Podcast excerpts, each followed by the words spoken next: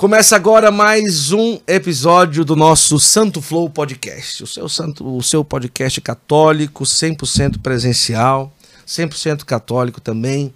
Que honra ter você aí do outro lado com a gente, acompanhando a nossa programação. Muito obrigado pela generosidade de estar aí do outro lado.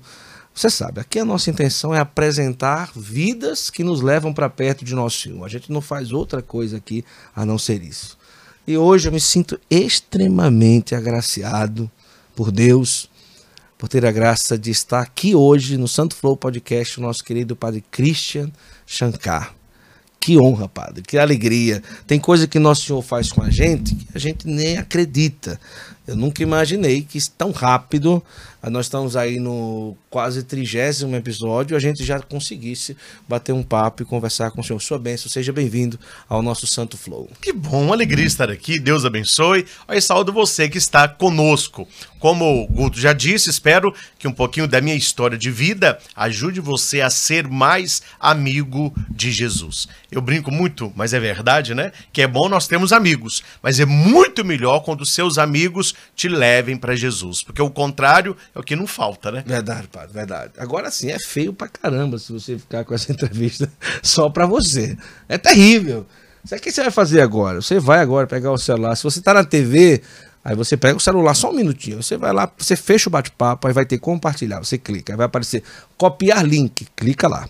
Esse link você vai colar nos grupos de WhatsApp, vai colar no, no, canal do Telegram, lista de transmissão, grupo da paróquia, ministro da Eucaristia, da Crisma, seja o que for. E diz, Padre Cristian Shankar agora no Santo Flow. Você sabe, toda quinta-feira à noite a gente exibe uma entrevista inédita para você de convidados de qualquer parte do Brasil futuramente do mundo também, com a graça de Deus. Então vai lá, compartilha que hoje com certeza essa entrevista vai edificar muito a nossa vida.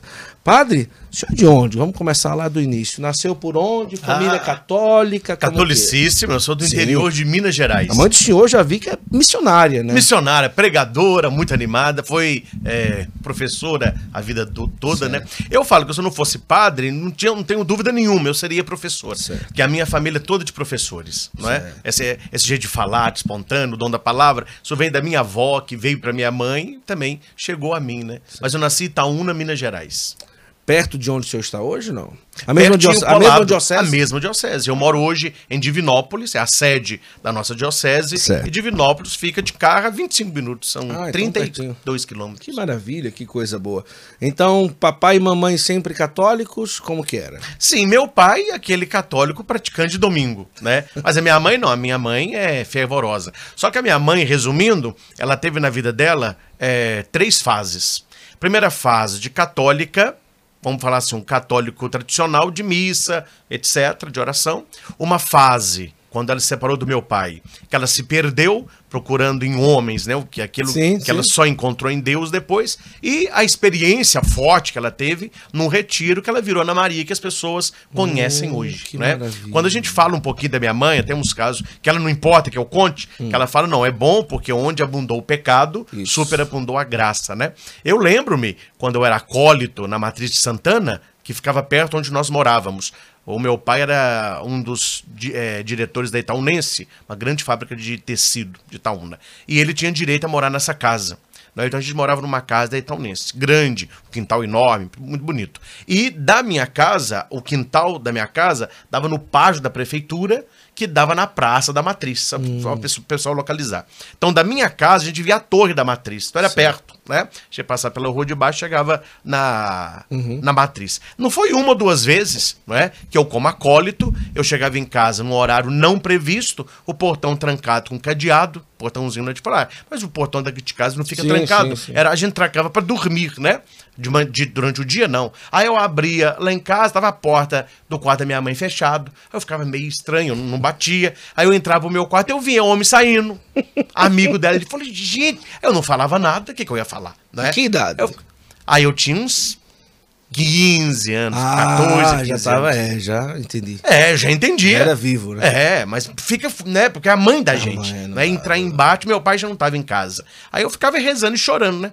Mas aí a minha mãe, nessa ela até fala nessa perdição que ela teve, né? Ela se perdeu totalmente. Mas depois ela foi num, num retiro. Aí sim, ela teve uma experiência extraordinária de Deus, como São Paulo, né? Ela foi como Saulo, voltou como Paulo. Em pouco tempo, ela voltou a ser a Ana Maria que as pessoas conhecem hoje. Aí sim, conheceu o Evangelho, foi Sim. batizada no Espírito, fez a sua confissão, não é? É, teve muitos padres como diretores espirituais. Aí a coisa muda, né? Quantos irmãos, padre? Samuel, Ah, mais velho, mais novo? mais novo, cinco anos mais novo. Cinco anos. É, já casado Já com a casado. Carol, tem um menininho, né? O Marcos Henrique. Ah, que maravilha. É que é meu xodó, né? Que ele, o, o Shankar, ele não tem o Shankar. Hum. Ele é Samuel de Oliveira Lima. Eu sou Christian Shankar Hum. de Oliveira Lima. Aí, padre não tem filho, né? Uhum. Pelo menos carnal, espiritual tem uma renca. Aí o, Samuel, ele é muito calado. Meu irmão, assim, ele fala o que precisa, é muito engraçado também, mas ele é mais reservado. E eu nunca falei nada, ele nunca insinuou nada, né? Depois que descobriu que era um menino, ele falou: ah, a gente vai pôr o nome de Marcos Henrique. Eu queria Marcos, ele falou. Mas a Carol, que é a esposa, queria Henrique. Então Marcos Henrique. Falou: um nome muito bonito. Pronto. Depois que tudo passou, falou: mas você não perguntou o nome todo do menino? Falou: é, deve ser Marcos Henrique, Oliveira, Lima e Silveira. Falou: não, eu coloquei Marcos Henrique Shankar. Nossa. Porque você não vai ter filho, vai ser como se fosse o seu filhinho também. Você me ajuda. Não. E o menino pegou o nome mesmo, mas é um dengo com o Dinho, tudo dele. O Dinho, o Dinho. O pessoal até tem inveja, sabe? Chega tanto de sanduíche, ele só pergunta assim: tem do Dinho? O meu, Ah. meu irmão é. O resto que morre de fome, né, Marco? É, se se- tem pro Dinho. Tá resolvido né? o problema. É, mas é um presente de Deus, né? Uma criança alegra a família. Eu vejo muito no Marcos a presença de Deus lá em casa. Sim, Como sim. que mudou a minha mãe, levou vida pra minha mãe, mudou meu irmão, abençoou a família toda. É uma vida que vem pra somar, né?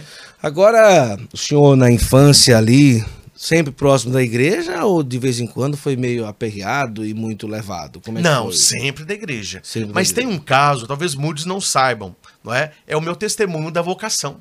É De onde veio a minha vocação? Pode contar rapidinho?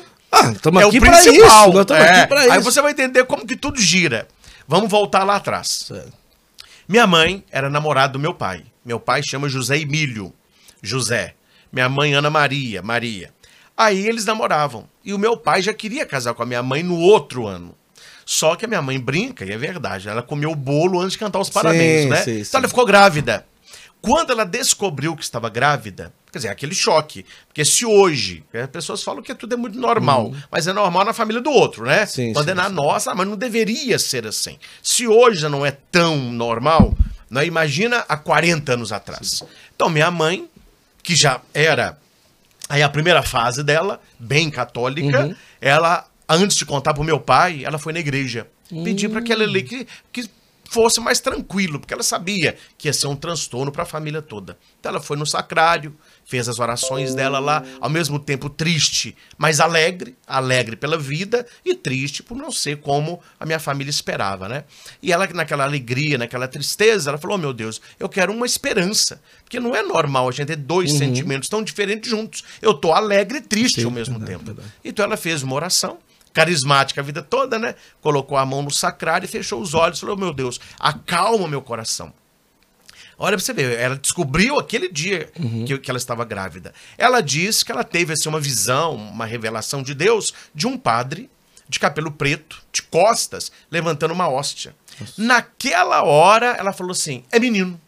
E eu vou oferecer o fruto do meu pecado para ser um evangelizador. Ela não teve dúvida que era um menino. E ela, na hora, pensou: é Christian, por causa de José, Maria e Cristo. Cristo. Quando ela estava saindo, ela saindo da igreja toda feliz, estava chegando o padre José Neto, que era o padre da época.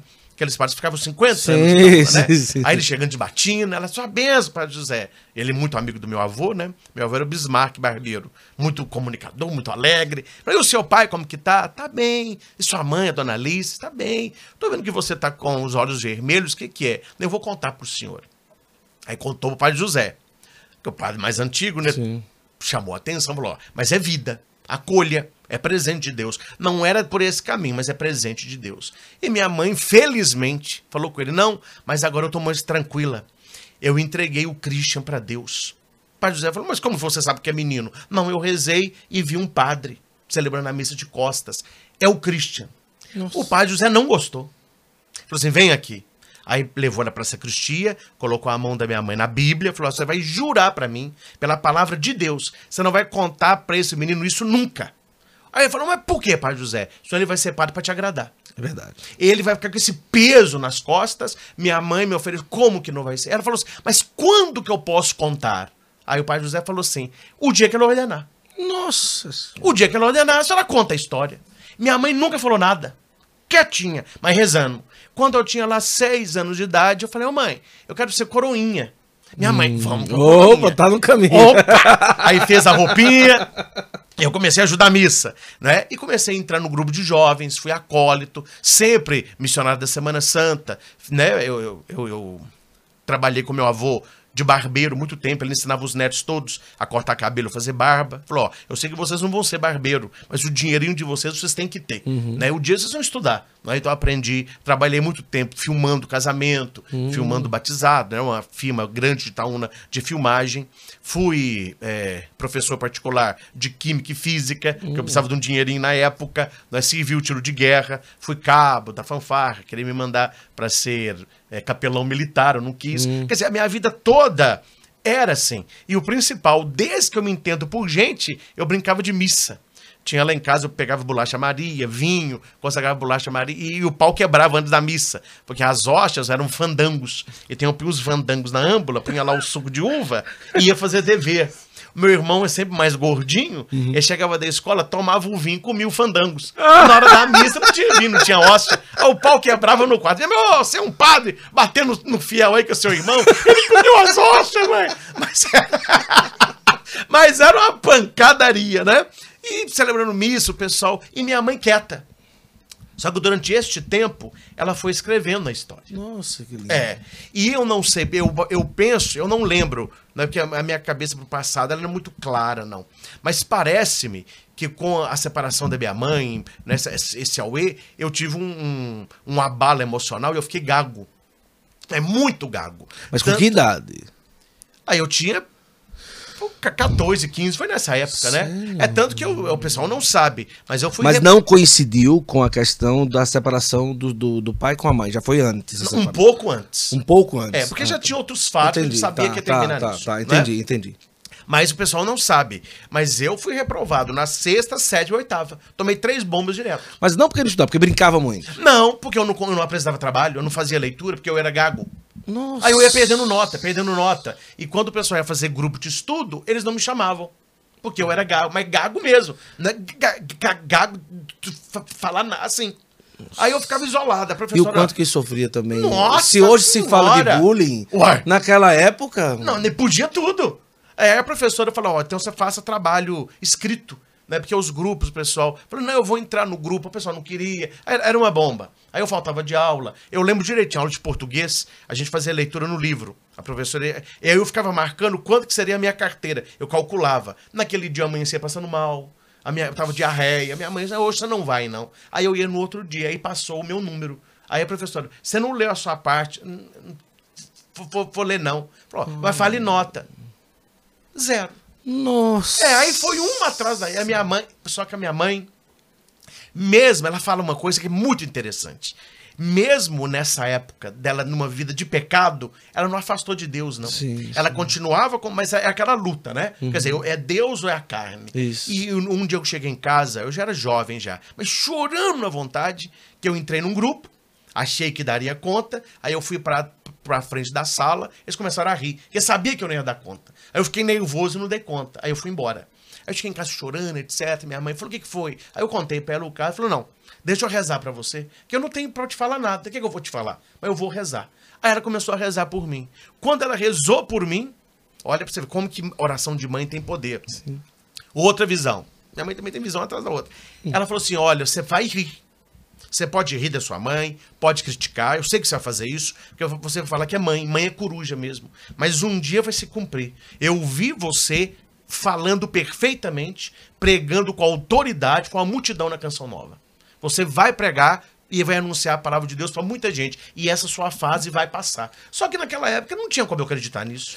Agora, engraçado, é, pequeno ali, 8, 9 anos, não era. Não. Ficou. Ficou. Fiquei. Por um trauma. Um trauma que eu não sei qual é. Não sabe, Não, nada. Eu peguei como se fosse isso. Mas não chegou a conviver muito com alguém que era gago? Não. Ou assistir alguém que era gago? Não, tinha ninguém não. Mas que É, começou devagar e foi piorando, piorando. né? piorando. Mas fazia tratamento, buscava. Buscava, buscava, mas aí é, Quantos anos foram? Dos 14, dos 13 até. É, os 13 até quase antes do seminário. Até no seminário, quando eu ficava nervoso, eu agarrava. Aí qual foi, leitura. como foi o processo para o senhor conseguir chegar a um caminho para ser curado da gagueira? Eu falo que são é, dois caminhos. Quando eu fui para O senhor acha que alguém fica curado ou até hoje o senhor usa técnicas para não correr perigo de voltar ou não? Eu não lembro disso mais. Não lembra mais? Não, não lembro mais. Ah, tá. É. Mas foi um processo. Foi um processo de cura interior que eu fiquei muito amigo da renovação carismática em Mariana. Certo. Quando eu fui fazer filosofia em Mariana, eu me sentia assim um pouco sozinho, porque é longe de estar um, num clima lá mais fechado, né? Sim, sim. E eu, eu até falo com hoje com seminaristas que eles devem fazer o que eu não fiz. Eu, eu hoje eu vejo que também vem com os anos a maturidade, né? Eu não me me preparei para ir pro seminário. Eu fui pro seminário no supetão. Quer dizer, eles iam me pegar no domingo. Ensino médio, seminário. Normal, é. Foi direto. S- Foi direto. Só que na sexta-feira, antes do seminário, eu tinha uma vida normal. Eu era, eu era, eu era muito agitado. Tinha grupo de jovens, grupo na escola, etc. E eu, eu, na minha cabeça, não estava que eu ia pro seminário. No sábado, arrumou a mala, no domingo eu fui pro seminário. A ficha caiu, eu já estava lá. Antes do seminário, já a gagueira já tinha Melhorado quase que bastante. melhorado. O senhor já É. pregava Sim. nos grupos de nos grupos jovens. jovens. é. Mas de vez em quando ainda na. Não, ainda é, ficava nervoso. Aí vinha. e, e aí? Não, foi na renovação que eu descobri que não só as técnicas me ajudaram, mas foi um processo de cura interior. Com a renovação em Mariana, na catedral. Agora imagina só. O... Eu não dá pra contar tudo em detalhes, né? Mas conte, a Me mandaram pra Mariana, todos, nossa, a nossa sim. turma toda, que a Mariana, ela, ela é- tem um estilo mais tradicional. Sim, sim, E o sim. estudo lá é mais firme, né? Hora que me mandam a Mariana, eles esperavam tudo, menos que eu fosse ficar amigo da renovação. Porque Ah. antes do seminário, eu não vou falar número um, mas eu era um inimigo ferrenho da renovação. Aí era? Ferrenho! Era muito tradicional? Tradicional, criticava minha mãe, minha mãe na igreja ficava lá, eu falei, mãe, que você vai ficar lá? Lá, lá, lá, lá, Pra que isso? Mas naquela época não tinha muito como se tem hoje, uma linha mais tradicional. Era tradicional em que linha, então? A linha litúrgica, Ah, não a tradicional de hoje. tá, litúrgica. Mas aquela linha litúrgica, a renovação é além da liturgia. É, bate palma, É, dança, não, não tinha aquela nada. coisa. Não, né? eu criticava minha mãe demais.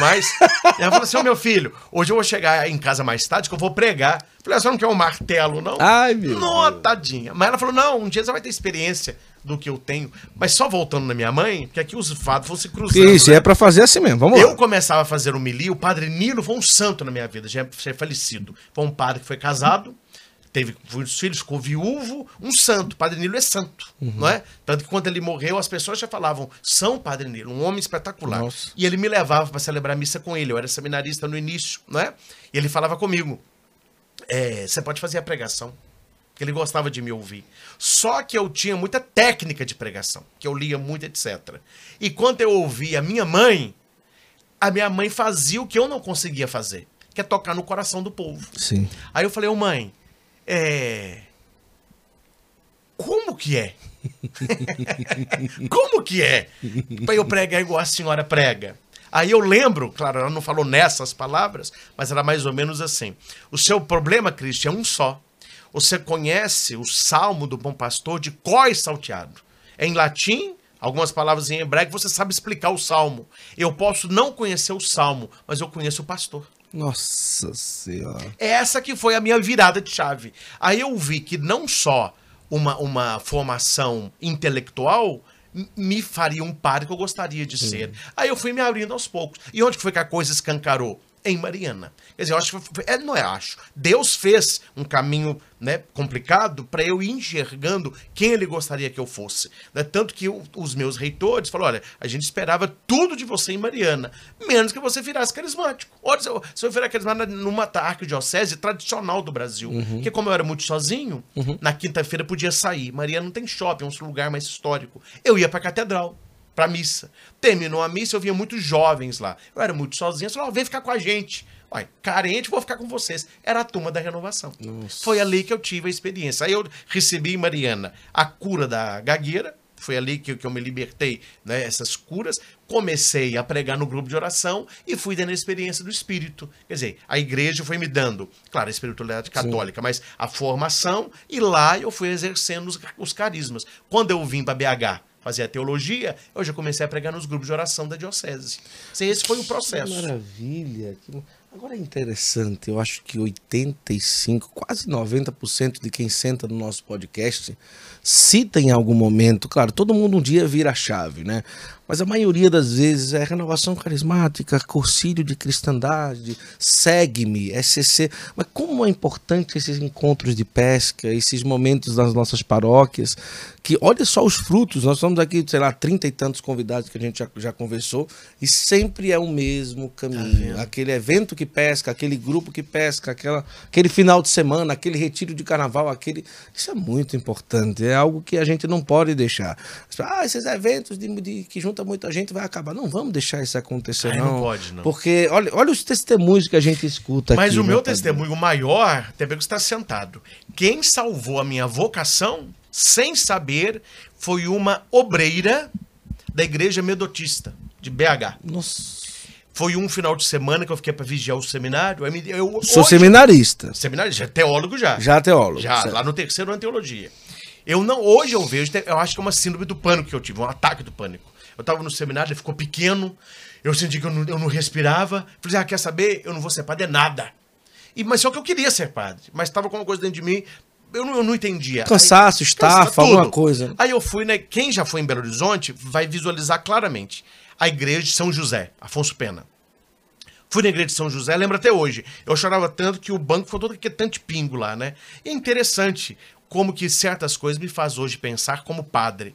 Eu vi um padre passando no altar, parece que teria uma missa. Um sacristão arrumando o altar, muita gente rezando e eles viram chorando. Ninguém chega. é frio, né? É uhum. É frio. Aí, isso é um testemunho que eu estou falando da minha sim, vida, ninguém chegou. Sim. Saindo da igreja de São José, em cima é o shopping. Eu não sei o nome do shopping, mas tem um shopping pertinho da igreja de São José ali.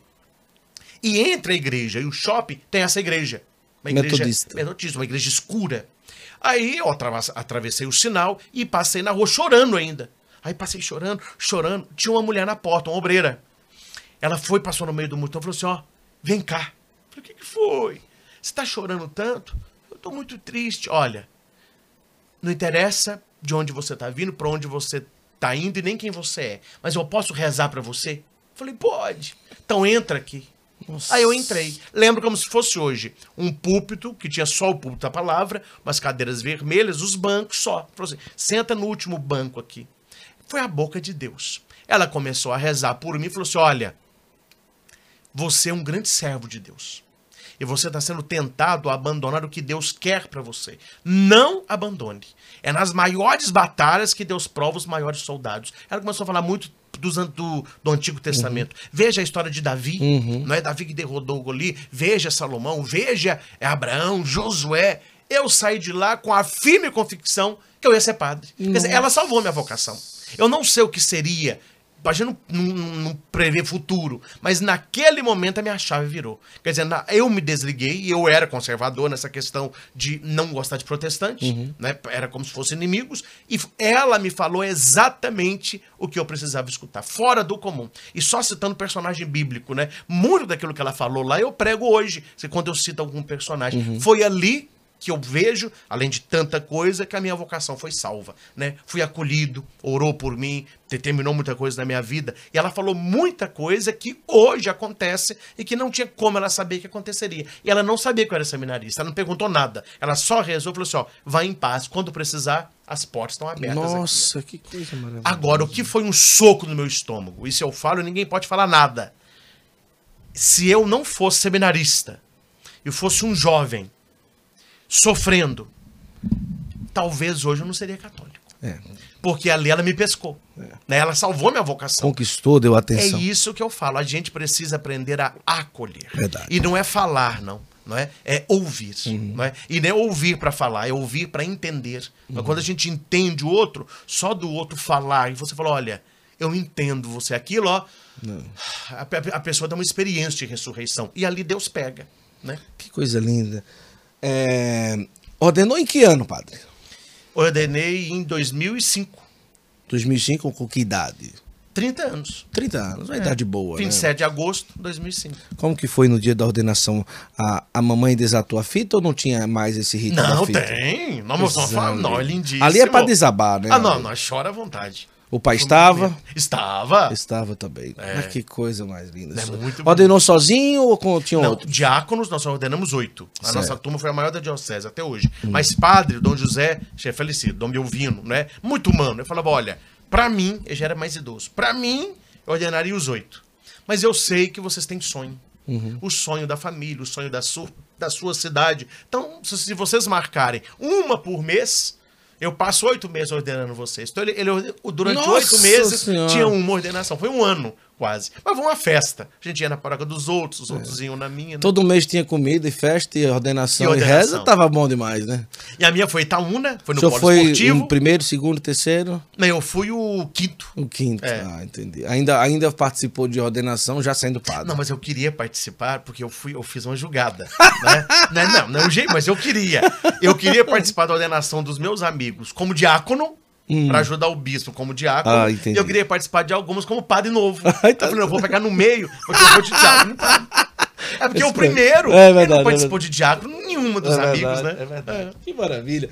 Ô, padre, é, no seminário, se a gente fosse colocar aqui os maiores, um, um maior desafio que era para o senhor, o que é que o senhor elencaria? Ó, o meu estilo de vida, mas eu- os meus reitores, eu falo que os meus reitores e meus bispos foram pais que Deus me deu. Ah, que bom, eu nunca bom, tive problema nem com reitor, nem com bispo Que até bom, hoje. Nada. Zero. Né? Ele, porque eles me acompanham. E eu sou muito aberto no meu trabalho. Né? Uhum. Meu bispo hoje é Dom José Carlos. Se perguntar pra ele o que eu faço, ele sabe. Uhum. Ele faz isso, ele viaja pra tal lugar. blá. Eu sempre tenho um contato pra eles saberem. Né? Porque ele fala assim: você é um padre diferente. Então eu tenho que te tratar também um pouquinho diferente, porque o seu ministério é outro.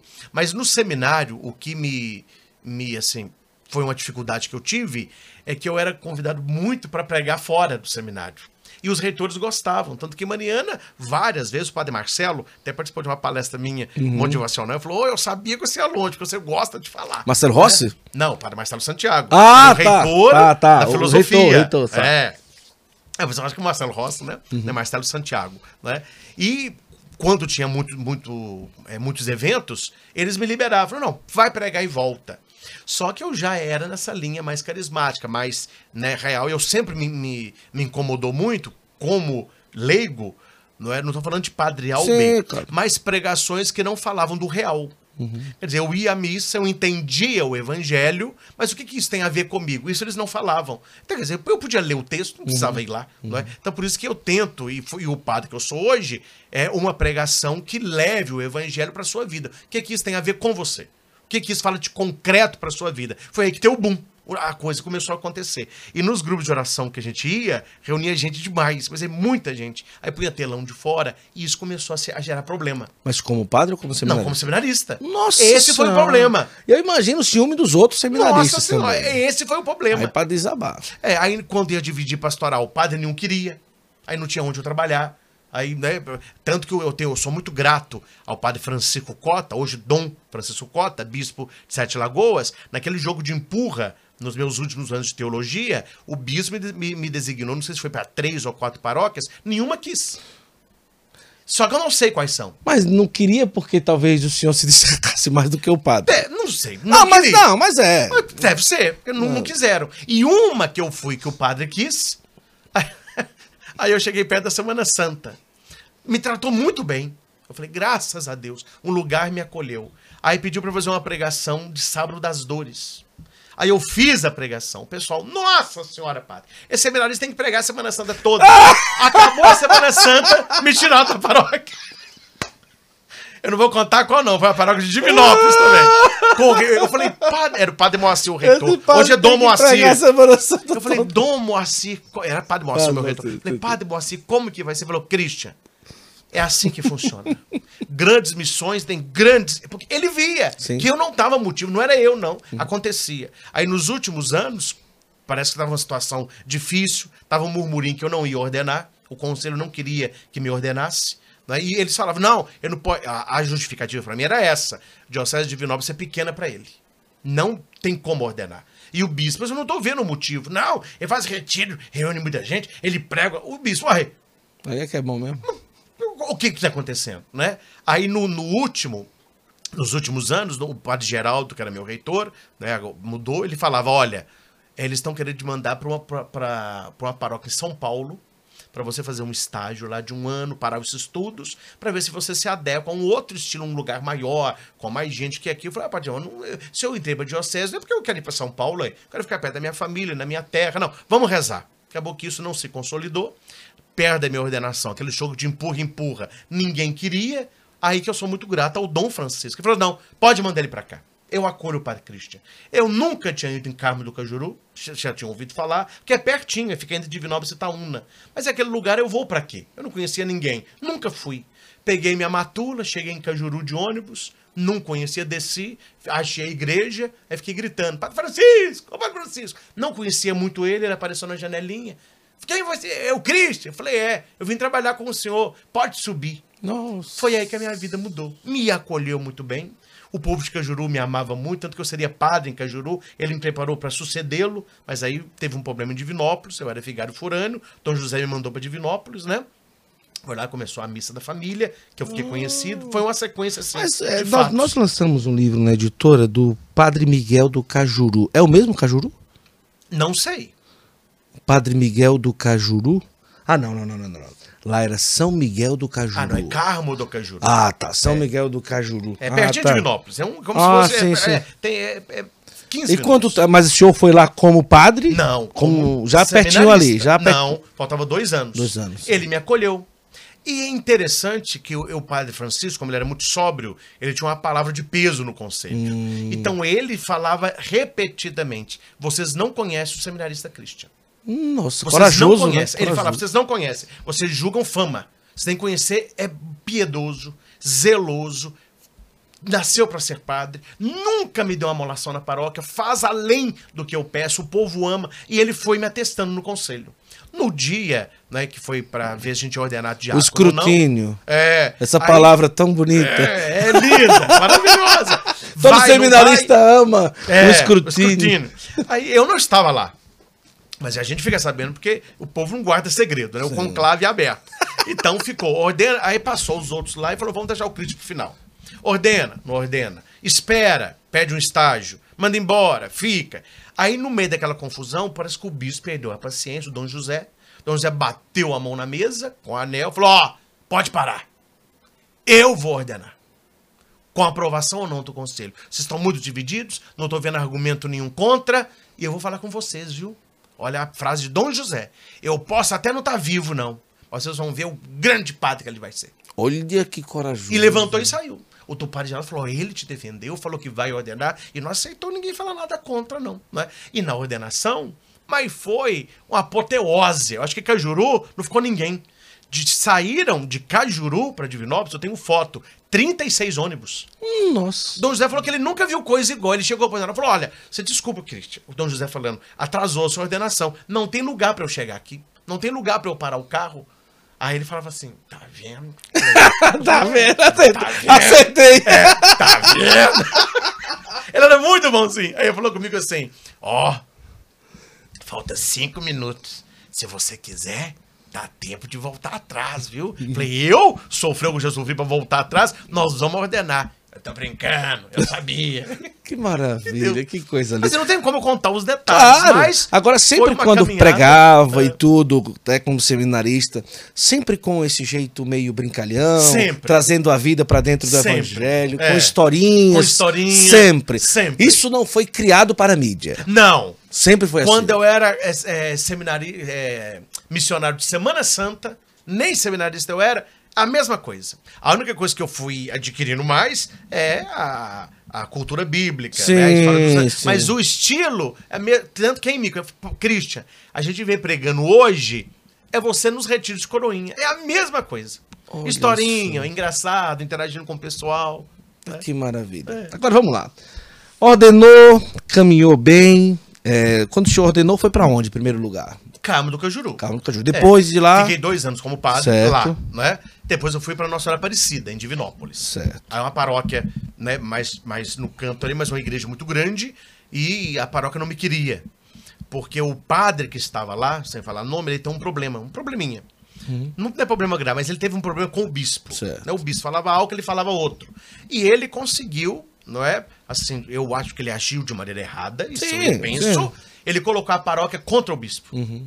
E falava coisas que não, não eram totalmente verdade, né? E o bispo ficou muito nervoso, não com ele, mas com a paróquia. Então ele tirou ele da paróquia na marra e colocou a paróquia numa sanção, uma- um castigo. Falou, Nossa! Vão ficar sem padre. Vocês não querem o padre, vão ficar sem padre. Então ele saiu ali para setembro, falou: vocês vão ficar até o final do ano sem padre. E eu era o vigário forâneo. Falou: olha, agora você se vire lá. O José falou. "M- Faz uma escala de padres para quem pode atender lá. Você celebre lá também, não é? Mas diminua as missas para eles verem que eles estão errados, que eles não podem fazer isso com o bispo. Eles têm que ter obediência. Tá bom. Comecei a escalar os bispos, os padres, e eu, como era vigário do padre Francisco, falou: olha, você pode ficar mais lá. Porque eu sou pároco aqui, tem mais um padre aqui, você pode dar uma assistência maior. Aí eu fui pegando missa de Natal, preparamos o Natal, etc. E o né? pessoal. Não, só que tem um problema, que eu não sabia o problema. Quando teve a reunião para se ele ficaria ou não na diocese, eu era vigário forâneo. E na, vota- na votação lá, foi para ele voltar para a diocese dele.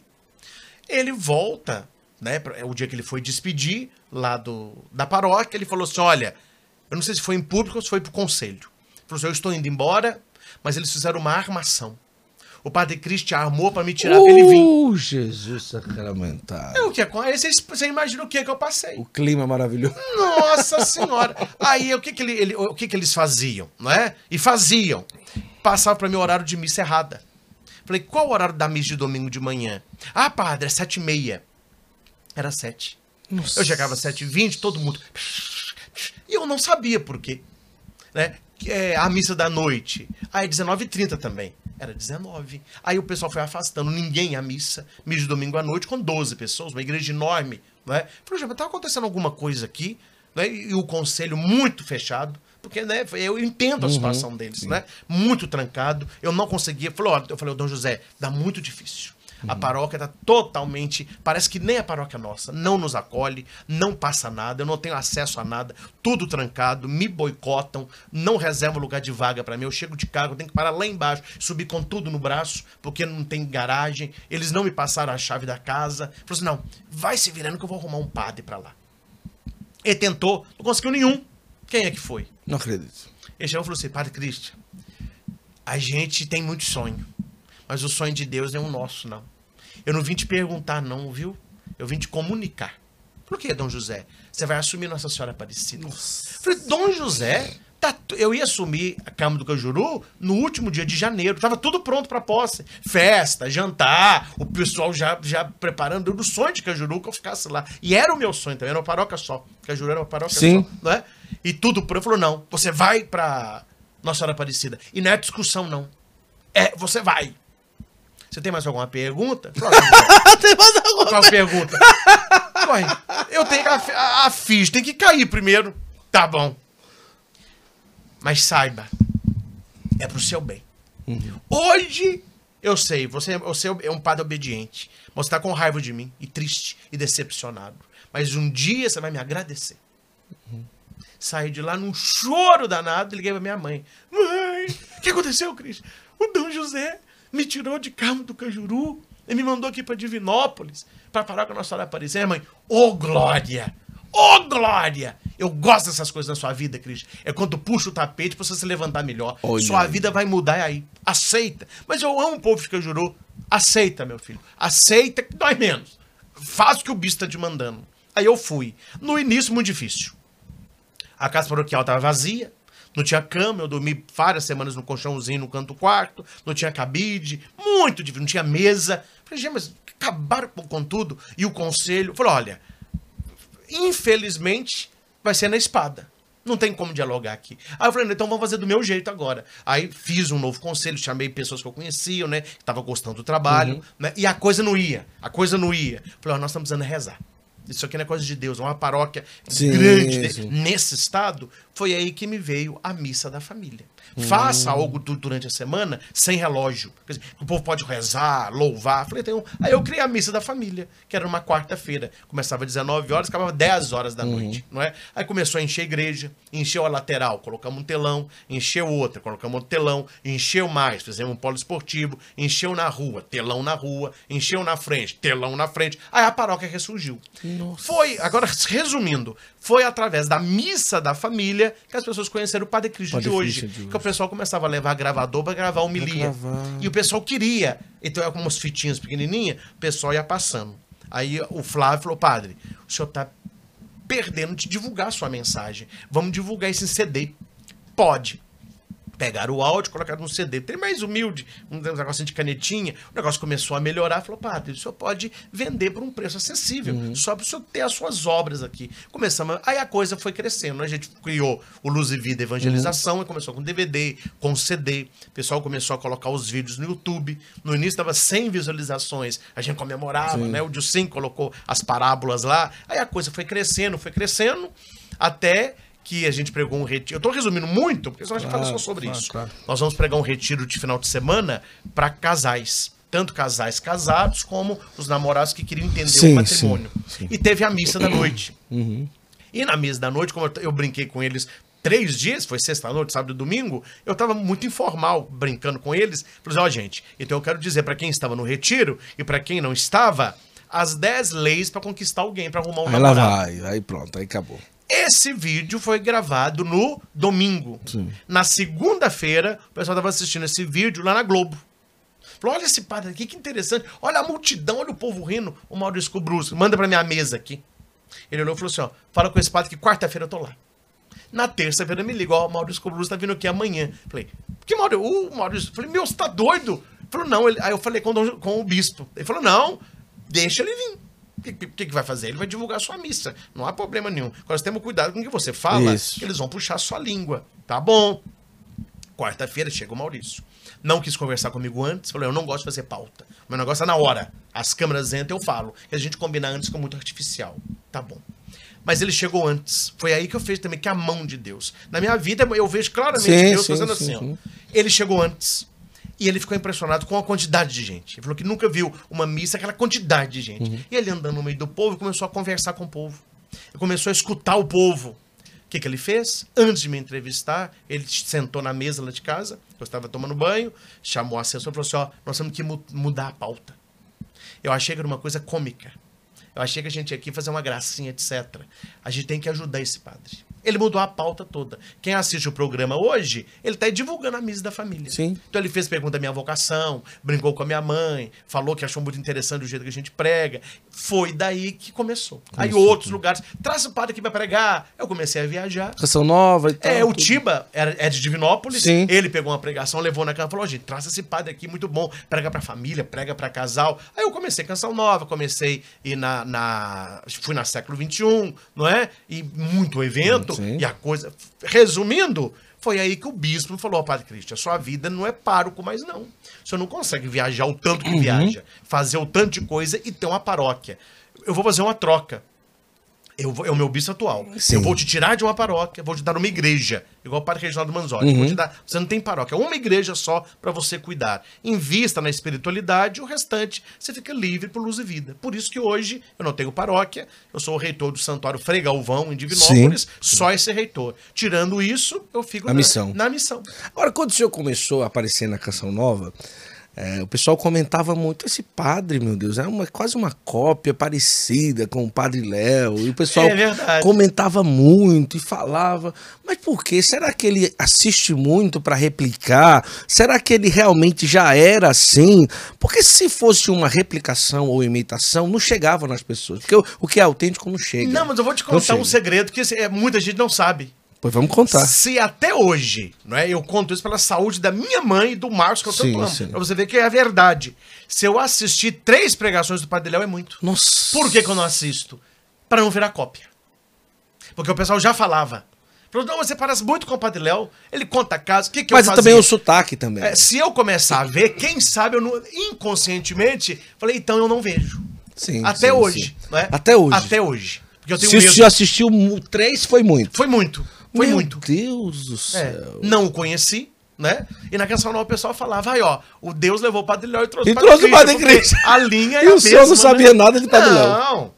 A minha mãe sabe o que eu tô falando, verdade, não tem por que mentir. E eu poderia muito bem assistir e não copiar. Sim, né? Tirar claro, uma ideia, claro, etc. é, não é? Tanto que algumas histórias, a pessoa fala, ó, Padre Léo contava uma história parecida com essa. Não é? Quer dizer, sem assistir. Já aparece, imagina se assistisse. não é? verdade. E o meu medo era esse. Não é? de, de, que isso eu tenho muito medo, né? De não ser eu. Uhum. Isso eu- eu- é um medo que eu tenho. Eu gosto de ser eu. É. Né? Quem me ama, ama o Cristo de verdade, mas sabe que não vai amar um Cristo de mentira. Sim, eu não sou de fazer cena. Aí eu vou mudar pra agradar. Eu não sou assim, não. Né? Então eu pensava, se é, eu começar a ver muito o Padre Léo e tentar imitá-lo, eles vão falar, ah, ele é um, uma cópia, viu? Que o Padre Léo deu é. certo, ele tá imitando pra pegar a mesma linha. É o que lá. falam muito também do pastor Cláudio Duarte, por exemplo, que também é muito assim parecido e tudo. Mas ele sim, ele, ele diz: não, realmente eu já assisti muitos Sim, ele CDs. contou que assistiu ele, muito, ele é. sim, ele afirmou que sim.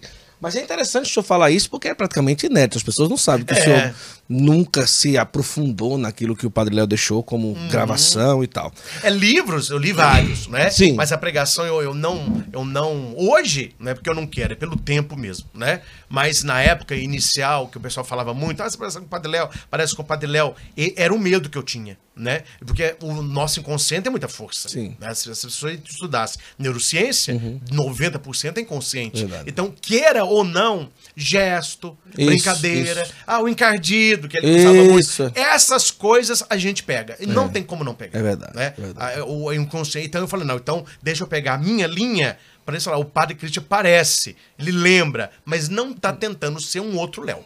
E isso aconteceu. Graças a Deus o senhor conseguiu. É. Agora, na Canção Nova o senhor ia muito. Muito! Um, Hoje- grande, um grande amor. Hoje já não vai tanto. Eu não vou nada, né? Hoje não vou nada. Mas, Mas eu tive momentos maravilhosos que marcaram a minha vida para sempre, assim como o senhor Jonas. Sim, não é? claro. E o senhor já rezou comigo, já fez para minha vida muitas é, é, é, é, é, profecias Sim, de Deus sim. mesmo. Ele mesmo, isso é da boca dele. Eu estou falando que a Luzia estava presente. Eu não me lembro, é um rapaz que cuida do Padre Léo. Uhum. Os três estavam na sala. O Padre Léo, foi num acampamento de famílias, eu chamei na frente do palco ali, dos casais, né? É, os casais que no último acampamento não podiam ter neném, receberam a bênção e voltaram o outro ano Uhum. para dar o testemunho. Eu preguei, acho que uns sete anos direto o acampamento para casais Sim, lá. sim. Aí vieram 74 nenéns. Né, eles levantando Meu assim. Deus do É, céu. tinham- o padre Léo estava assistindo. Tanto, o padre. Jonas. É o que você falou de Léo, né? O padre Jonas, né? Mostrou Jonas. Tanto que nessa pregação eles me mostraram, faltavam 10 minutos. Falei, gente, eu queria conversar com o pessoal, faltou 10 minutos. Ele ligou. Falou, tira a programação toda e libera o horário. Não tira o padre do ar. Deixa ele ficar. Tanto que eu fiquei 50 a mais. E o povo todo lá. Ele, ele falou, libera o horário. Não corta, não. Ele falou, eu nunca vi isso na minha vida. Aí o pessoal tem o testemunho. Quando acabou a, a pregação, o pessoal ajudava pra tirar foto, né? Eu tento. né? Isso é uma coisa que é minha. Eu não é também pra aparecer, não. É porque eu gostaria que me tratassem assim. O pessoal gosta da gente, coisa que eu não sou, é de fugir do povo. Aonde eu vou, abraço um, abraço outro, pode ficar uma hora. Eu atendo todo mundo, pelo menos uma fotinha eu tiro, né? E depois daquele auê, a gente tava indo pro almoço. Aí chegou um moço e falou assim: ó, o senhor vai almoçar daqui a pouco. O padre Jonas quer falar com o senhor agora. Eu falei assim: ó, eu pensei, será que é o tempo? Porque estourou demais, eles falam comigo que podia. Desço eu com a minha mãe. Minha mãe chorando. Ah, Padre Jonas, abraçou o Padre Jonas, beijou o Padre Jonas, né? Aí ele conversou um pouquinho da minha vida e ele falou comigo assim: Eu estou contando isso porque tem a Luzia que estava perto. né, Claro, pra testar. claro. Eu falei assim: Padre Christian. Padre Christian. Fala assim, né? Padre Christian. Uhum. Falou assim: Olha, na minha vida toda de padre, com todos os pregadores que eu conheço, eu nunca vi coisa igual. Falou assim, eu estou impressionado com o dom que Deus te deu. Isso não é normal.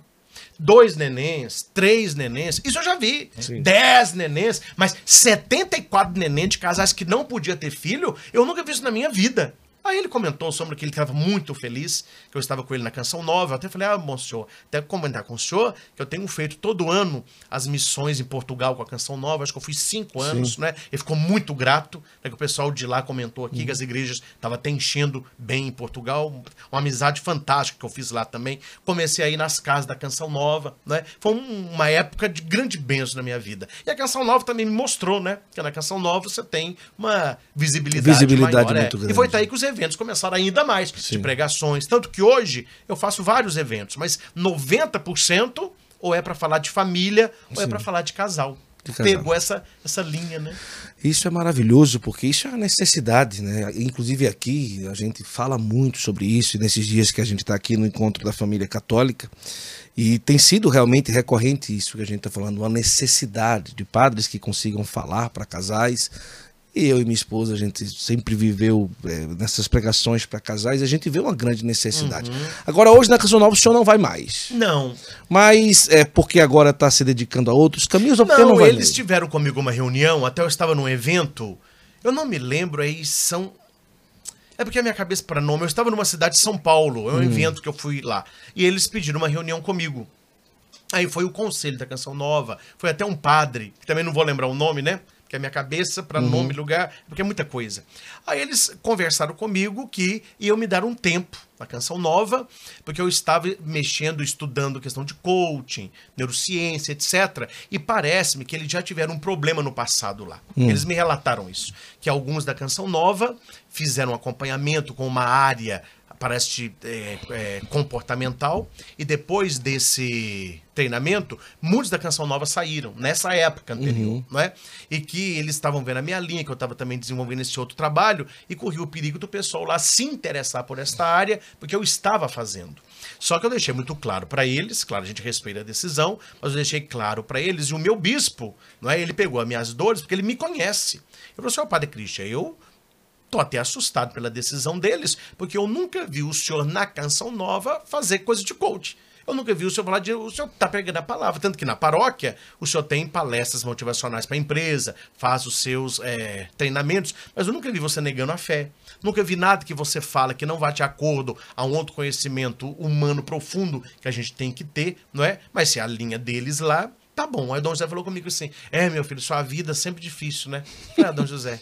É assim mesmo. É assim mesmo. Mas é, mas é. é- Mas não existe padre coach. Se a pessoa estuda, a pessoa vai pegar, tentar aplicar aquilo ali na evangelização. É, e na verdade o pessoal resume muito, né? Eles falam assim: ah, o padre Christian é Virou um padre coach, Então, então, então tem que ser muita coisa. Porque eu fiz treinamento de coach todo. Eu fiz treinamento todo de inteligência é, emocional, fiz psicologia positiva, fiz neurociência, mas eles só ficam no coach. Porque, na verdade, eu entendo o preconceito que existe, e nem sempre é um preconceito de muito safado que tem por aí. Verdade. Tem, o mundo coach hoje virou, Virou. uma bagunça. Virou feira, virou Quer dizer, feira. a pessoa que estudou seis anos profundo, uma pessoa que fez um curso no final de semana de três dias, ela põe no cartão coach. Aí tem coach de cachorro, coach de unha, coach de cabelo, tem coach de horta. Tem. Ah, coach é uma bagunça. Aí quando a gente fala, não, eu estudei o coaching, eles acham que é essa formação rasa aí. Sim, né? sim. Essa formação foi muito difícil. Né? Eu ia para São Paulo, ficava lá 15 dias, aula de manhã, tarde e noite, li livro, trabalho um atrás do outro, o IBC muito exigente, né? Cheguei até a Master Coach, que é o Uhum. grau maior deles lá, né? e via, isso aqui é muito bom. Isso aqui não é bom. Isso. É porque o coaching, as pessoas têm Assim que como tem na filosofia, assim como tem na teologia, Exatamente. assim como tem em todo canto. Todo canto. Nem em todo lugar a É. gente vai ter uma coisa, ah, isso aqui pega tudo, É traz pra cá. 100%. Não é, tem. é verdade. Agora, o que mais o coach me trouxe, que eu uso até hoje, que é muito válido, é o ferramental. É como que você desarma uma pessoa sem ela saber que está sendo desarmada. Entendi. Que as pessoas vão até mim, o ser humano é assim, ele vai armado, não é? E o coach ele tem esse jeito de entre pergunta e resposta e ir tirando, que é a mesma coisa, o princípio é o mesmo, é a maiêutica socrática. Sim, sim, é a sim. mesma coisa. Eles só transformaram o nome, não é? O que é para nós nós chamamos de exame de consciência. Todo católico, pelo menos o bom católico, ele faz toda noite o exame de consciência. O que, que o coach criou? Revisão de vida. Sim, que coisa- são perguntas. O que você fez hoje? O que você pode melhorar amanhã? Qual o sinal de Deus na sua vida? É questão de nomenclatura. Eles pegaram a nomenclatura cristã e transformaram numa nomenclatura mais comerciável. Mas o fundamento é a mesma coisa. Né? Mas deve ser uma, uma, uma potência, porque o senhor já era em uma linha de trazer a vida para o evangelho. Depois desse curso, deve ter aprofundado muita coisa na Tem área do coisa. desenvolvimento E lá, pessoal. o- não é puxando pro meu lado, Não. mas é a verdade. Os Isso. professores falavam: olha, você vem cá, é Christian, né? Falou: não para. Você se destaca aqui.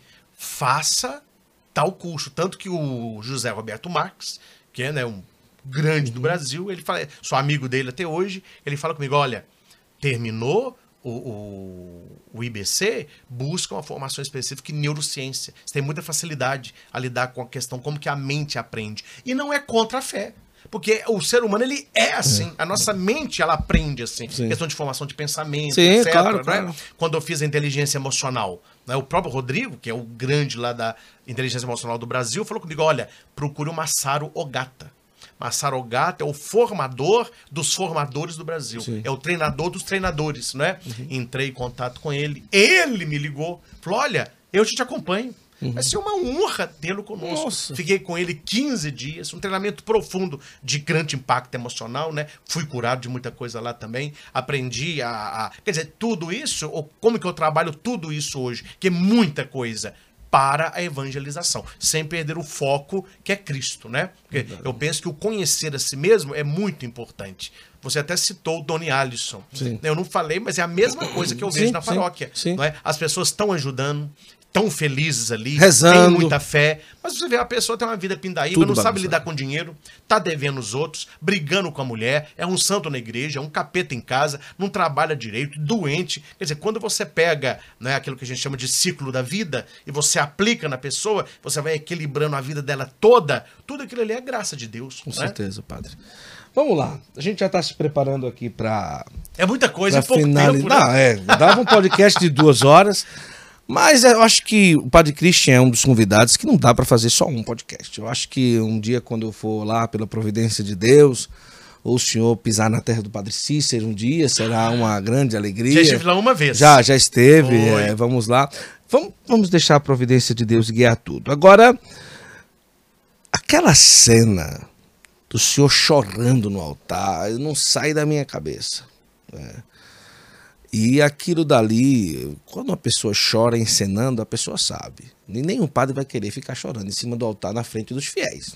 É, é. Né? Isso aí é. Ninguém, nenhum padre né, vai querer passar por uma cena daquela. Mas ali a gente percebe que foi um desabar de uma. É, de um acúmulo de tanta coisa que o senhor não Exatamente. segurou. Ali o senhor não, não tinha como ser. A gente percebeu que ali, pronto, ali desabou uma coisa que já estava ali acumulada e que externou naquele choro por conta de toda aquela situação que aconteceu lá do poliamor, Sim. daquelas coisas todas, né? Mas foi algo muito. O Padre Gabriel me chamou, então, Guto, o que está acontecendo? Vamos apoiar. E a gente falou na live e ele postou e todo mundo se envolvendo e tal. Mas é, como que foi essa situação? O senhor foi muito corajoso, primeira coisa. Nesse tempo que a gente está, tudo que a gente fala sobre esse tipo de assunto, a gente é logo cancelado e vem aquela coisa, e vem os ditos direitos que. é, Tudo bem. Mas é, antes de falar sobre o assunto em si, o que é que tinha ali no coração do Padre Christian naquele momento que o senhor desabou chorando é, diante de toda aquela polêmica ali do poliamor? O principal, resumindo resumidamente, foi uma prova que Deus me deu que eu não estava sozinho na batalha. Certo. Porque eu me senti muito sozinho no O início. pessoal levantando cartaz. É, não, e não, e aquilo foi o início em Divinópolis. Depois veio uma enxurrada do Brasil Sim, afora. sim. Tanto que a coisa, como eu- isso aí eu falo, as pessoas acham que é só uma, uma retórica, mas é assim. Nós somos uma maioria absoluta desorganizada. E o lado de lá é uma minoria organizada. Então parece que a tempestade é um copo de água, mas parece uma tempestade. Porque a, a retaliação veio muito de Divinópolis, de alguns professores de Divinópolis. Mas depois que a coisa vai acalmando, o pessoal fala, padre, o senhor tem que ver quem é que está falando. Porque para mim, o senhor receber crítica de tais pessoas é um elogio. Porque você não comunga do ideal dela, ela não comunga do seu. Eu era, se ela tivesse elogiando, que era um problema. Aí depois que eu fui vendo a coisa de outra maneira, mas de nossa foi muito pesado, o início muito pesado. E as pessoas, não é, assim, alguns jovens, alguns, não é, eles não lidam, isso é uma coisa que é uma técnica deles. Isso eu já aprendi, graças a Deus eu aprendi. Hoje não dói mais não. Mas eles não estão interessados no assunto. Eles não, eles não estão interessados no assunto. Eles estão interessados em te calar. Em- Eles fazem o que puderam. Aí fazem montagem, insinuando que a gente tinha namorado, que eu viajava com homem. Que eu tinha- Nossa! Não, mas isso aí você não sabe o que aconteceu em Divinópolis. Senhora. Nossa! Escreveram na internet, ah, vocês não sabem, agora é hora de falar. Esse padre é aquele que cantava coroinha. Muitos coroinhas saíram porque ele tentou até bulinar a coroa. Só que era no meio deles lá. E eu, e eu falando, falando, eu falei, gente, mas o negócio pegou uma dimensão que não é, que não é isso. Daí foram criando e falando. Aí eu vi um ódio. Foi a primeira semana, né? Até o pessoal, até eles não sabem disso. Tinha segurança me levando e me trazendo à missa. Lá na porta de casa, os anjos da guarda falaram: o senhor entra, que a gente não sabe o que pode acontecer. O advogado me levou na delegada, foi um auê, né? E muita igreja. E nada sobre o assunto. O Só, foi- só voltando aqui, vamos lá. Um, um professor num colégio particular, em Divinópolis, é, foi falar sobre o poliamor. Isso. Que resumindo, era. Explica só pra nós assim. É, resumindo, foi assim: uma senhora estava na porta do meu prédio chorando. Certo. copiosamente. Eu saio para pegar o carro, ela me chamou, padre, por favor, me ajuda aqui. Ela falou que na escola do filho dela, que é uma escola particular, surgiu uma situação onde um casal de namorados convidou o filho dela para um trisal. Certo. Eles iam fazer sexo e que o menino participasse. O menino ficou assustado, falou: não, primeiro que eu não faço isso, segundo, que você já tem namorado. E esse burburinho saiu na sala. A professora, vendo o burburinho, levou uma psicóloga, uma sexóloga, que colocou isso como normal. Que era, que hoje é assim. Ela me falou, padre, eu crio meu menino na igreja, como que eu vou falar com ele que não é, sendo que a escola está ensinando o que é? Eu falei, isso não cabe à escola. Isso não cabe à escola. Então eu fiz um alerta na missa. Olha, não- sem falar nome de escola, sem nome de professor, acompanhe o seu filho na escola. Porque há escolas que estão ensinando que o poliamor é algo desejado. E para nós cristãos não é assim que funciona. E eu explico o que é o poliamor. Né? E Tem, tem várias Sim, sim, sim. né? Aí veio a retaliação das escolas. Só que ficou muito ruim, porque eu não falei o nome da escola, nem o nome de professor. O que, resumindo a minha fala toda, os pais precisam acompanhar os filhos na escola. Os pais precisam ir à reunião na escola. Os pais precisam ver o que está sendo ensinado. Isso é algo que a escola deveria gostar. Os pais estão interessados. Aí começou a surgir muito ataque. Só que o ataque veio de um lugar só. Aí ficou muito claro de onde que era, porque ninguém falou nada. Eu recebi Eles, inúmeras- é, a, a carapuça caiu em um lugar é, só. e eu recebi inúmeras, inúmeros comunicados de muitas escolas. Falou, padre, nós estamos contigo, não é a nossa escola, nós temos os valores cristãos, aqui não é uma escola católica, mas não foi, não é? Quer dizer, quando eles viram que a coisa começou a ficar assim, legal pro meu lado, eu falei, não, nós temos que mudar. Então eles mudaram o foco, tiraram o foco do poliamor e falaram assim, não, o padre está falando que todo professor ensina isso em sala de aula. Aí começou a jogar isso na mídia, o padre agrediu os professores, o padre agrediu os psicólogos, aí que as comissões de psicólogo, comissão de lá de Belo Horizonte, ninguém sabia o que era, ligando pro bispo, ó, tem que retratar, você tá falando, os, virou um auê, né? e atacando um lado, atacando o outro, e na primeira semana... Padre Christian sempre com uma vida fácil, né? Impressionante. É, é. e eu lá em casa, a minha mãe, até a minha mãe não sabia. Eu não falei nada pra poupá-la, mas ia chegar, né? Mas ela quieta, ela falou: "Ah, mas "Você tá quieta esses dias?" Não, não sei o quê. Foi a primeira semana. Aquele o vídeo lá do- dos cartazinhos foi a missa da família da semana seguinte, Hum, que eu já tava sendo bombea- bombardeado uma semana, não é? Aí aquela hora foi, uma- foi um foi aquilo que você um alívio. Quer dizer, tem gente comigo, eu não tô sozinho. Só que a coisa virou. Porque aqui, enquanto estava em Divinópolis, o pessoal. Eu entendo, né? eu não condeno ninguém, não. Mas as pessoas têm medo de manifestar. Porque senão elas seriam atacadas. Então, muita gente ficou só olhando o que, que vai dar. E o pessoal só atacando, só atacando e, ligando pro bispo. Fizeram montagens? Mu- não, muitas, não foi uma, duas, não. Cortaram foto, não é? Igual o Edilson, eu já vi aqui várias vezes, ele era meu assessor, né? foi um assessor muito, muito tempo. E, e- e alguns grupos de viagem, ele me acompanhava.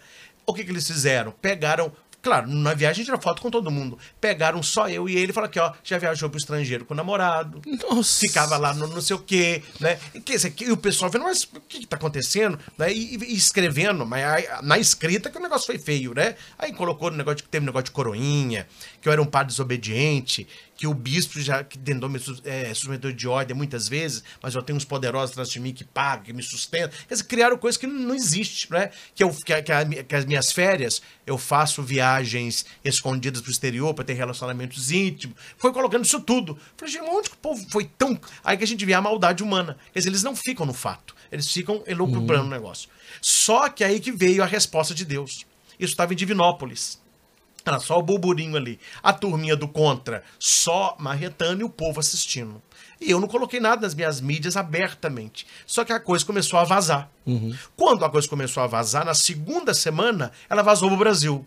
Aí pronto. Aí veio a, a, a eu falo que é o tsunami dos que estavam comigo. Aí me ligaram advogados, promotores, é, majores do exército, muita gente de peso foram em Divinópolis, muitas autoridades civis lá, sem eu saber, procurando quem gravou certos vídeos. Eles mesmo processaram esse povo todo. Aí quando a enxurrada veio forte, aí eles pararam. Hum. Aí parou tudo. Tiraram tudo da mídia, apagaram o comentário, apagaram as colagens. Pronto, aí foi a resposta de Deus, né? Que a gente é, não estava é, sozinho. E eu também fiquei muito emotivo, porque eu não sabia que eu era assim, até tão querido assim, não. Né? Eu sei que o pessoal gosta, uhum. mas eu não sabia que tinha tanta gente que queria colocar a cara também para bater, né? E não foi só leigos, não. Foram pessoas, né? É, é, deputados, senadores, né?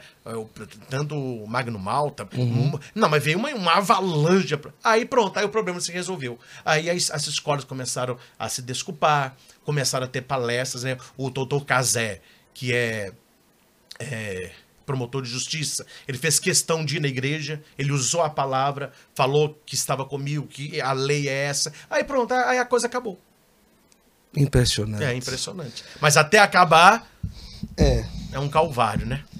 Mas não houve nenhuma sanção de bispo nem nada. O pessoal fala, ah, o bispo falou, brigou com o padre porque ele falou isso, mas não houve isso. Não, eu fui no Dom José, ele me conhece, falou, Christian, o que você falou, eu tenho que falar talvez é o jeito que você falou. Uhum. Porque o seu jeito, como você é mais brincalhão e é mais. Sim, né, sim. Parece que o senhor, o senhor estava. É, zombando. Zombando sim, dos professores. Então o senhor precisa fazer uma retratação. Falando não do conteúdo. E depois ele soltou uma nota, muito bem feita. Muito bem feita. Por exemplo, eu vou soltar uma nota falando que o que você falou, a igreja está com você, você não falou nada demais, e a sua retratação é pelo modo que falou e aqueles que se sentiram ofendidos. Só que ele falou que eu poderia fazer a retratação na outra semana. Entre a minha conversa com ele e a outra semana, muita água passou no uhum. onde muitas escolas me ligaram. Direito falou, padre, isso foi uma ou duas, não. Padre, eu sou diretor de tal colégio. Eu estou falando com o senhor em confissão, não fale meu nome. Nós estamos contigo teve uma reunião aqui, os professores todos estão com o senhor. Isso aí é uma turma minúscula, fazendo uma tempestade onde não há tempestade. Todos nós estamos. Aí eu vi que a coisa não era como eu pensei que fosse. Uhum. Não era uma coisa pequena, e a coisa, por meu lado, era muito maior. Aí a retratação, para quem viu o vídeo na, na missa e assistiu a retratação, a retratação foi, foi eu falei muito mais. Foi ali uhum. que eu uhum. firmei, né? E falei: olha, eu vou pedir desculpa se alguém ficou é, constrangido com a minha fala, mas eu quero dizer que essa minha retratação hum. não são para os bons profissionais, porque os, os, os estão, cristianistas estão comigo, mas aquela turma que não gostou, eu me retrato pela forma. Porém, eu vou, me, eu vou falar aqui porque eu não precisava me retratar. Aí foi uma fala extensa, né? O pessoal fala, o, o, o conceito ficou melhor do que o soneto, porque se na missa você não falou tudo, na live deu tempo de o senhor deixar a coisa muito clara, né? Naquele dia que o senhor estava no seminário, que a igreja ficou pequena e o senhor ficou sufocado e simplesmente chorando, né? A mesma coisa aconteceu. Você vê ali, naquele pouquinho ali, o senhor foi meio ali que pressionado, mas foi diferente. Naquele dia na igreja o Senhor chorou, chorou, ninguém falou, depois uma mulher apareceu, mas é como se Nosso Senhor dissesse, não, agora ele está chorando, chorando, e eu vou mostrar Exatamente. que a igreja está lá. Exatamente. E é isso. Oh, eu não tinha visto essa ligação. E a igreja abraçou. É. é. Ou seja, deixa eu resolver isso aqui nele para que aquilo que passou seja resolvido. Né? É verdade. Mas é verdade. Vamos lá, terminou. Acabou. Foi o rapidinho. O chefe já está ali, ó. Ó. Oh. O chefe já está ali, a gente já está com fome, é né? Verdade. Já está na hora de, de comer uma carninha de sol. Eu quero agradecer de coração a generosidade do senhor ter gravado Oh, conosco. Né? Espero que a gente se veja mais vezes, com a graça de Deus. Quero agradecer a todos vocês que estiveram com a gente, tá certo? Se você não é inscrito ainda no Santo Flow, se inscreve. Toda semana um convidado de qualquer lugar do Brasil, você já sabe, a gente traz, leva para o Juazeiro, viaja. E a gente está sendo muito agraciado esses dias, muitas entrevistas maravilhosas. Eu quero convido você a se inscrever no Padre Christian. Acho que, ah, nossa, se você não é inscrito ainda, busca lá. Mas o Brasil todo já, já conhece o YouTube e o Instagram.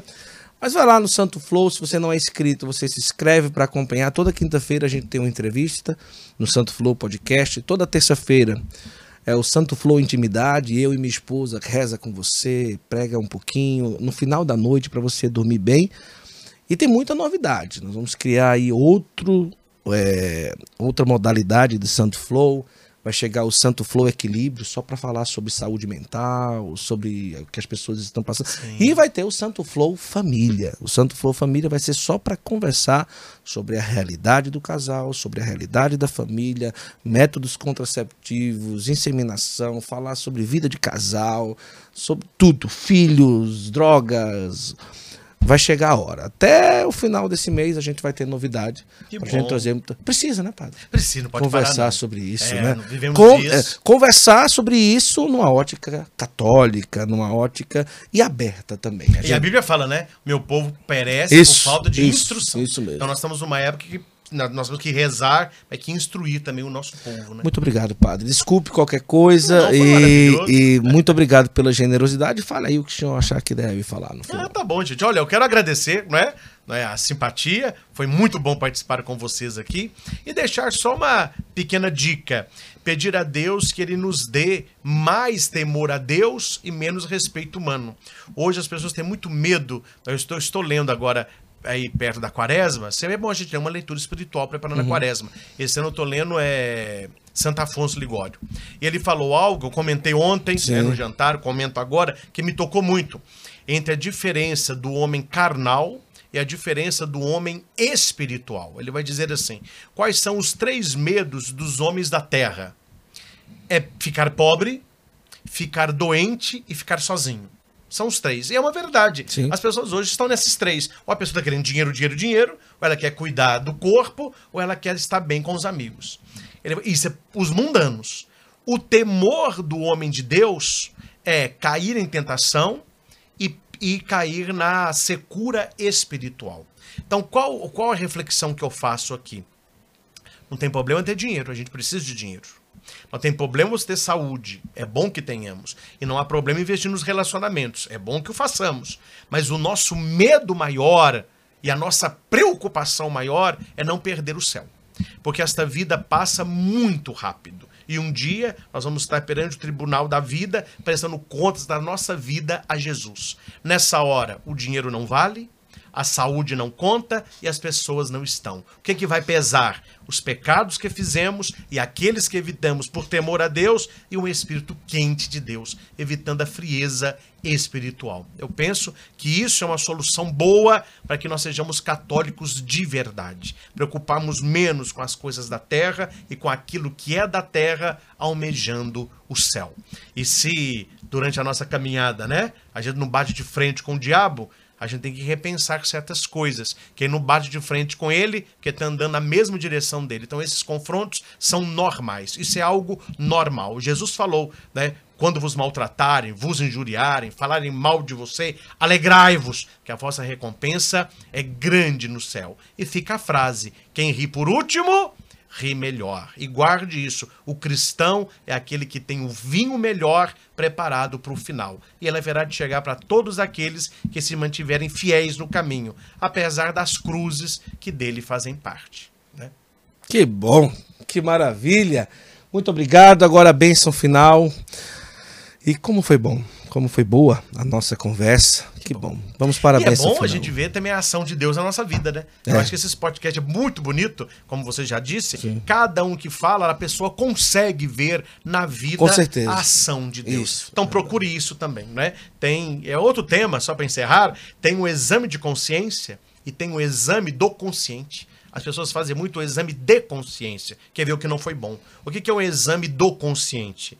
A hora que eu acordei hoje, até o momento que eu dormi, aonde eu vi que Deus fez algo em mim?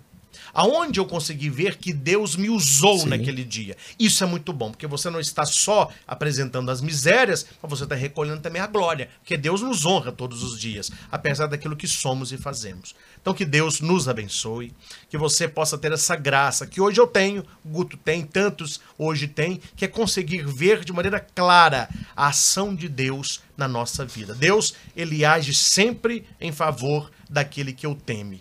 E algo que nós não podemos esquecer: nele nós já somos mais do que vitoriosos. É apenas uma questão de tempo para aparecer tudo aquilo que um dia nós ainda seremos, conforme Coríntios 13. Por intercessão de Nossa Senhora, de São José, patrono de toda a igreja, São Miguel, São Gabriel e São Rafael. Abençoe-vos Deus Todo-Poderoso, Ele que é Pai e Filho e Espírito Santo. Amém. Muito obrigado. Quero agradecer à comunidade São Pio X.